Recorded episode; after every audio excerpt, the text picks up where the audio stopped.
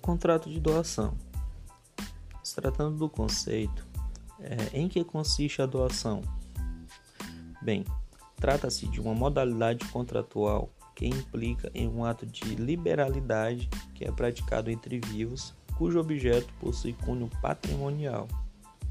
Também se pode observar que é uma entrega desinteressada, é, especificamente falando na área do direito, de algo patrimonial a alguém.